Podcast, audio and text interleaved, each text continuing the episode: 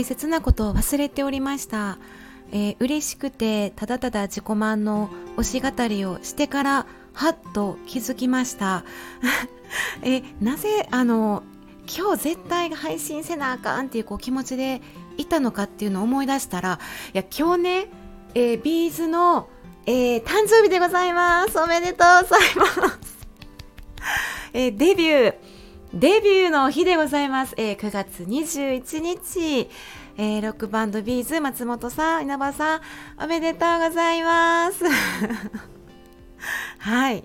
ということで、えっ、ー、と、34年になりますね。デビューしてからですね。はい。っていうのをね、私今日、そう、これを、これをね、お誕生日をお祝いしたくてですね、私は、このマイクを取ったのにですね、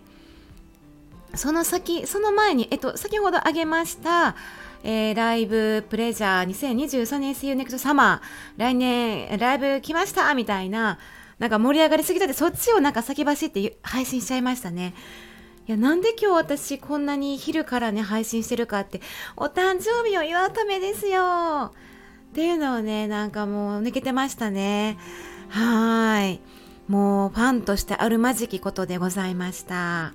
ということでですねあの松本さんと稲葉さんのね出会いもね88年でしてもともとあの松本さんっていうのはねあのバックバンドであのギタリストとしてその TM ネットワークさんとか浜田真里さんとかの後ろでね活動していたんですけどあのまあ自分のねバンドを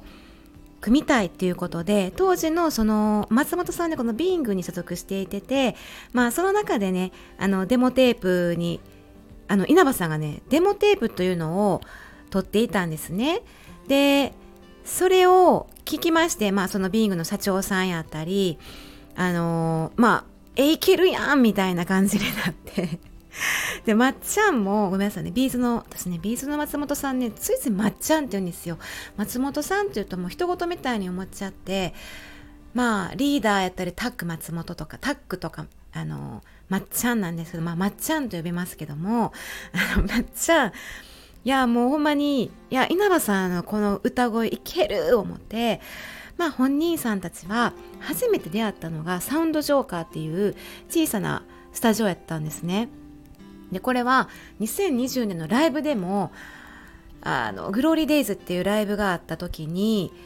そこで再現してたんです。いや、僕たちの出会いはこういうところでサウンドジョーカーっていうスタジオでって言って、そこで初めて2人がセッションをしたのが、えビートルズの、えっ、ー、と、 Let It Be と Oh! Darling を、そのライブでもね、2人で、ボーカルとギターだけで、でもカメラだけでですね、カメラ1台でね、あのー、ライブで披露してくれて、すごい、すごいよかった、すごいよくって、あの、それをね、まあ、披露されて途中でアンプが壊れたんですって。えもうよっしゃ行こうみたいな感じになって。よくよくね稲葉さんって結構ねあの話してたのがいつもね言うんが「いや僕たち見切り発車でしたから」って言うんですよ。で確かに松本まっちゃんも「じゃあよろしくねこれからバンド組もうぜ」みたいなしっかりした言葉はなかったって言っててなんかいつも言ういつも稲葉さんは「見切り発車でした」みたいな。ことは言うてたんですがいやこんな出会いでデビューを果たしていや本当にねこの2人はもう出会うべくして出会ったおすごいスペシャルな2人ですね。この2人出会わんかったらもうどうなってたんやろうと思いますね。はいということ。でおめでとうございます。もうねなんだかんだコロナ禍でね私もこう結構ねこう離れていたんですよね気持ちって音楽っていうものライブも行けてないしね。でもまあ先ほどのようなねまあ来年ライブ行くぞみたいな楽しみができたということもあってですね。いや本当に嬉しいですね。このこの日は本当に私にとってもこの9月21日は特別な日でありますのでここでこの場をねお借りしてお祝いしたいと思います。はい。ではではこの辺でマミの推し語り一旦終了します。ではさようなら。